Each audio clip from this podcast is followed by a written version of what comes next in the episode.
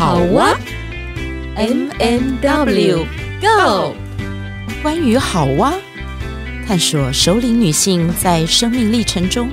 从充满问号行走到惊叹号的转变。你的好哇又是什么呢？M M W Go。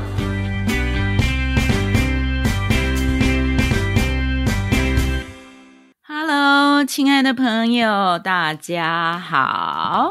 我是 W Witch，我们又在空中相见喽。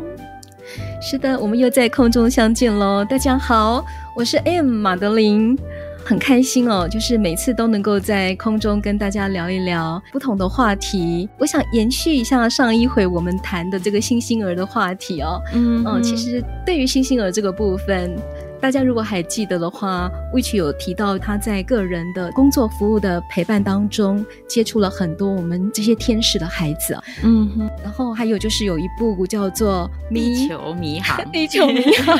对，地球迷航由林正盛导演的这一部纪录片。呃，也在募资的阶段。或许我们节目播出的时候，它已经募资完成。那也希望大家能够用实际的行动到戏院去看看这些我们的孩子，他们身上生命的故事，呃，然后看看我们能够为他们做一些什么事情，这样子啊。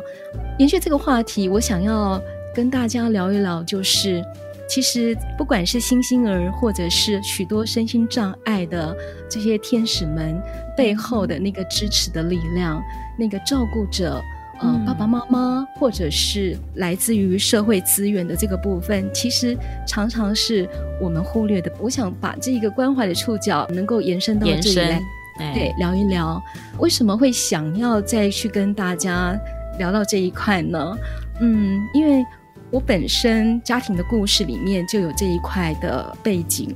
一直到这几年我才知道，原来我的大弟是一个脑性麻痹的孩子。嗯、那从小就是妈妈照顾孩子的那个呃这个弟弟的历程，就发现是很辛苦。因为我的弟弟他到四岁的时候才会走路，那走路是跌跌撞撞、摇摇晃晃，嗯、呃，然后不会讲话。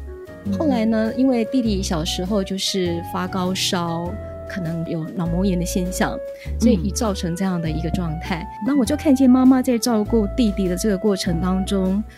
真的很辛苦，特别是他得要承受很多外人的异样的眼光，还有就是因为我们在那个年呃年代乡下的地方哦，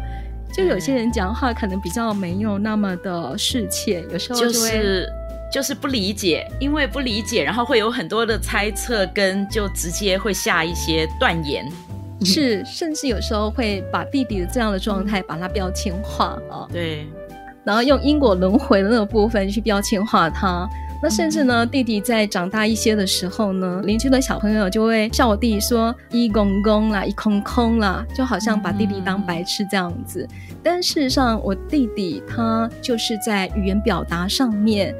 可能大家听不懂他在讲什么，还有走路的动作的姿态会比较缓慢一些。嗯，其实呢，他的思考判断都是正常的。对对，当别人这么看我们弟弟的时候呢，其实心里都还蛮受挫。但是我看见我妈妈很坚韧的在照顾我弟弟。至于就是弟弟去上小学时候，我们都还蛮团结的。弟弟有时候在学校被欺负的时候，哦、然后就会同学会来跟我通风报信，我就赶快出面。你会带着扫把去吗？我就是不敢，那时候没有认识你，应该把那个扫把带着。那我小弟呢？呃，我小弟他就会非常的像正义的化身，就出去跟欺负他的同学对对对。对，我懂，我懂，那个年代会这样。对，那其实我要讲的就是在那个时候。我觉得我们很需要很多社会的资源能够提供给我们这样的帮助，嗯嗯嗯、但是因为在那个年代，特别是乡下，没有什么社会资源，是我就看着我妈妈到处去询问，带着我的弟弟，真的很不容易的过程。对，不只是照顾他的身体，嗯、可能去哪里问了什么偏方去照顾他，在教育上的部分也是非常的无助哦。然后我记得我妈妈曾经带我弟弟去。中部还有南部的启智学校，但是老实说，那个启智学校并不符合我弟弟的需求，但是没有别的选择了。嗯、呃，回来的时候，第二天院方就打电话给我妈，就说：“ 你把他带回去好了，因为我弟弟刻意的在那里胡闹，因为他很清楚知道。”对，对他说。我的状况跟他们不一样，请你把我带回去，你不要把我放在那里。是对，其实那是一种非常心痛的一个历程，一直到现在，弟弟也快五十岁了，嗯，发现这几年好很多，就是会有一些社会资源介入，但是实际上就是能够帮助我弟弟，让他能够学习一技之长的那个部分还是少。让他能够心情变得比较啊，不这么的郁闷，不这么的自卑，可以展现自己，然后让自己被看见的那一个资源其实也不多。所以呢，前几年有遇到了这个台湾画画协会，就发现就是说，哎，画画协会里面有很好的资源，他们也陪伴了好多好多的十八岁以上。甚至到四十多岁的这些大孩子，对对，然后也是透过这个绘画的方式来陪伴他们哦，让他们能够找到那个自我肯定的力量跟情绪舒压的一个方式。嗯，这个部分就是想要在这一集多跟大家聊的部分。对，刚刚刚刚那个 M 提到的画画协会，那个画画两个字很特别，第一个画是画图的画。对，第二个话是说话的话，对，嗯，画画协会这个部分就是透过画画，能够让孩子能够去表达表达。内在的心声，就是这个图画变成是一个话语，可以透过图画来呈现。我们是透过声音来呈现，他们是透过画画来呈现。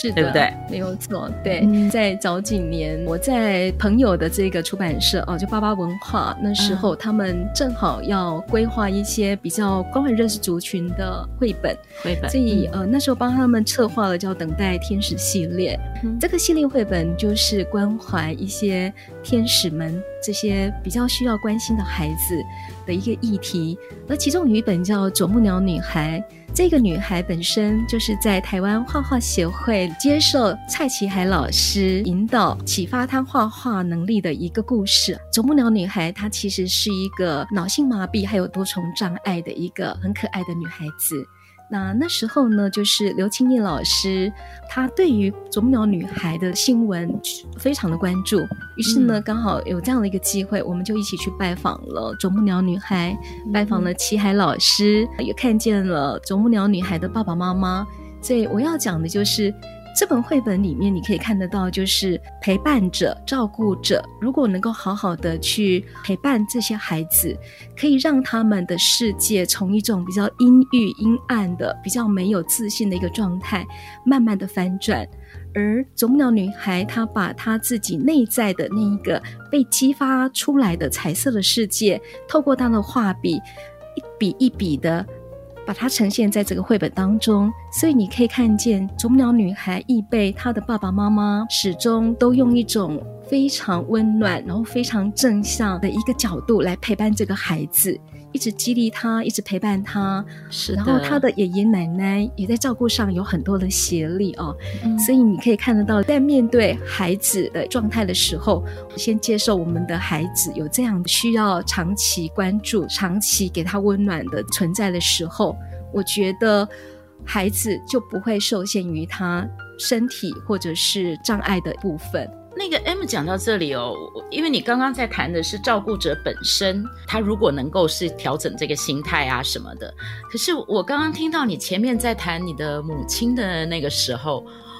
呃，我我听到了一个部分是。呃，妈妈妈也是一个照顾者嘛，然后到你谈到啄木鸟女孩，听起来啄木鸟女孩她身边她的父母、她的爷爷奶奶都可以协助到这个部分。可是我在想，当年你的母亲在那个年代里面，然后可能她没有这么多的支持的力量吧？她怎么样健全她自己啊？你说对了，嗯、我要讲的是，这真的是很辛苦，特别是一个母亲的角色。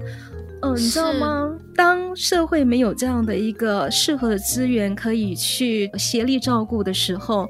我妈妈只能把孩子带在她自己的身边。那因为家里又要经营生意嘛，要卖菜，嗯、所以呢。弟弟就从小就比较没有学习资源，他小学毕业之后就没有办法再继续读书了。嗯、你刚刚有提到一件，那个就是弟弟曾经被带到启智学校，可是实际上他并不是智能的部分的不足，他只是脑性麻痹影响到了他的肢体的表现，所以其实啊、呃，其实他的智力是。跟我们一般人，甚至于他如果真正的给他好的好的教育的话，他可能他的智力会比说不定比你我还高，对不对？对，我觉得很有可能哎、欸。对，我我记得那个你刚刚在讲的时候，其实我就想到了那个黄美莲博士。我觉得黄美莲博士就是一个很好的一个大家可以，其实如果是讲脑性麻痹的这个部分的话。有没有？其实你看他后来，他能够读到博士学位，然后他也是一样，透过他的呃画画的那个艺术的创作来表对，对来表现他内在的那个情感。所以，所以我觉得这里面这里面有一个东西，其实是社会大众的不理解。然后，因为社会大众的不理解，以至于说给这些呃脑性麻痹有这样的身体障碍的朋友少了一个机会。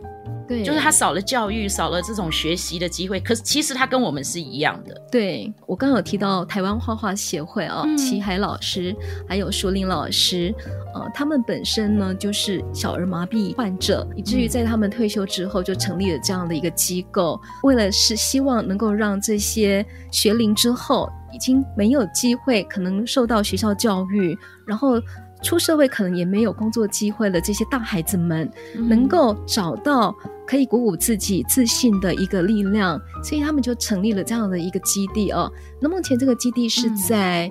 台中雾峰光复新村，对，光复新村。那后来他们好像又买了另外一个基地，哦，募资买了一个基地，但这还是就是有一块地，好像已经开始动工。那对，有机会的话呢，真的很希望去走一走，因为记得在两年前吧，我在那张老师月刊的时候呢，嗯、呃，我也特别开辟了一个专栏，然后邀请画画协会的孩子们能够把他们的画作呈现在大众的面前，所以呢。嗯每期都会有一幅画作，然后由齐海老师来执笔，然后写出这个孩子画里面的故事。嗯、那我我看到了，呃，好多孩子不同的障别，但是不管是肢体的动作再怎么辛苦，他们都透过这个绘画的部分哦，能够就是把它给呃释放出来。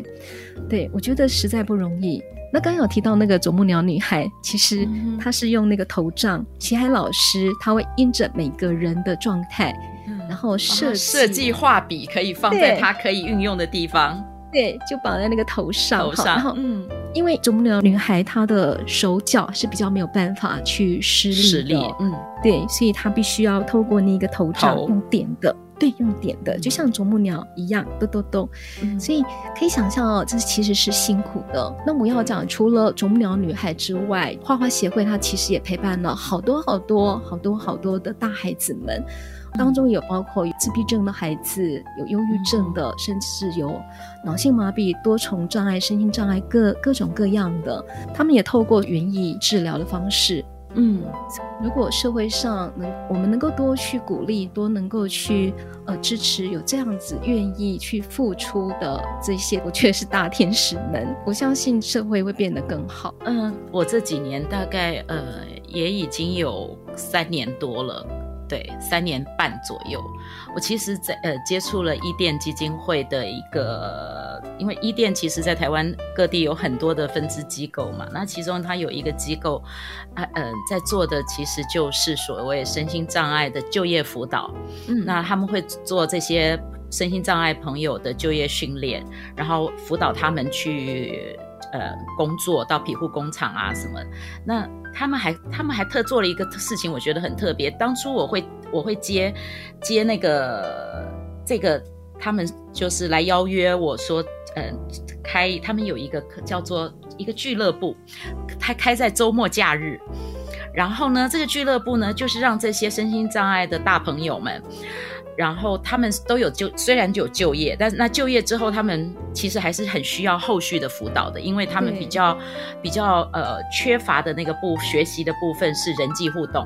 嗯哼，然后还有他们自己的情绪，所以他们就在周末假日会开那种就是。做一个俱乐部，就说啊，我们有各种的社团呐，有的时候可能是出去骑脚踏车啊，有时候出去做什么这样子，出去旅游。然后呢，还有的时候其实就是在他们的中心里面，然后他开各种的课程，让他们可以在这些课程里面，然后有多一点的互动。嗯，那他们这个在做的东西，做的就是后续辅导。他希望说，这个辅导其实我不是只有训练你就业而已，我不是只有训练你一个一技之长，因为他知道说长期的资源是很需要的。嗯，然后呢，这一年多来，大概一年这两年，他们又增加了一个服务的部分，就是日他们在平常周间会开一一些的支持性的课程，那这些支持性的课程，它是免费提供给照顾者跟被照顾者。对，照顾者真的很需要被支持。对，所以我去带那个课程的时候，我就发现说，哦，他们会，你会同时，你看会同时有照顾者跟被照顾者哦。所以我我我有一，我记得你知道吗？嗯，呃我大概我带的那个团体，他们大概都设定那个团体最多不超过十二十五个人左右这样子。那嗯哼，然后里面会有大概三四组是照顾者跟被照顾者，然后其他的呢，可能是就是他们中心的，就是各种不同身心障碍的朋友。那所以你知道，就里面每一个人都有不同的状况。那我我我自己印象很深的是，有有一两对是有一位有一个被照顾者，其实是一个姐姐，然后呢，她每次都是笑眯眯的都坐在那里，然后。那就是妹妹在旁，妹妹是她的照顾者，然后妹妹就在旁边。我们我们不管教画画啊，做什么园艺啊什么的这些，妹妹就在那里很开心的做。然后妹妹每一次都会做两份，然后就会问姐姐说这个好不好？姐姐什么都好，你知道吗？那这个看起来还算是，呃，就是这个姐姐基本上她就是她不知道，她没有办法回应了，她她的状态这样子，那。妹妹还能够透过这些东西跟她有一点点互动，然后那那妹妹在画在画画啊，在做这些学习的时候，姐姐都坐在旁边，不会有任何的阻，就会不会有任何的阻扰她或者是影响她啊什么的。那妹妹只要负责让姐姐笑就好了。嗯嗯，那但是你知道吗？我也另外看到有不同的照顾者。跟被照顾者的状态是，哦、呃，他们可能是呃，就是母子啊，然后那这个孩子呢，就是我们讲的，我们讲的有身心障碍的孩子。这个孩子他他的状态是，嗯，他比较是，我觉得他比较是属于自闭症的那个状态。嗯、然后那所以他就常常是在自己的世界里，可是你不知道他什么时候会突然间醒过来，会要做一些有一些行为。那当他有这些行为的时候，他有的时候是可能是突然间他就站起来就冲出教室了，嗯，那然后妈妈可能就要跟在后面追，或者是说他可能会在教室里面，他会站起来去挡在你前面，嗯，那就你不知道他会什么时候会出现什么样的状态。那我自己在呃。还因为我这些年的这种这种服务的历程，其实我我大概都可以就是跟他们互动，然后知道怎么样子去安抚。可是我我真的看到，我真的看到那些照顾者，就是对，就是我们这一集希望大家多一点那个呃资源给这些照顾者的地方，就是我们对照顾者多一些的理解，然后多一些的支持跟同理。嗯，对，我觉得这个是他们最需要的东西。对。他们也需要肯定跟赞美，对，我真的觉得他很了不起耶，真的真的，嗯，就是包括 M 的妈妈，然后对，还有我看到了这个这些母亲们，然后真的觉得说，嗯、这个世界如果有天使，他们都是天使。是的，嗯、真的也谢谢，不管谢谢我母亲哦，或者是谢谢这一些小天使们背后的这些大天使，真的都谢谢你们愿意这样子去陪伴自己的孩子，或陪伴更多的孩子，我们今天的节目呢，好像总有好多故事要跟大家讲，但是呢，时间有限，还是慢慢聊吧，我们就慢慢聊吧。好，那只好在这个时候再打住喽。OK，亲爱的大家，我们下回见，下回见，拜拜。